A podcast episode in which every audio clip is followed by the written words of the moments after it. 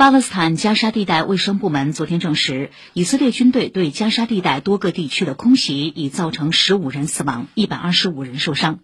以军前天夜间到昨天早上对加沙地带发动数十次空袭，至少六百五十处建筑遭损毁。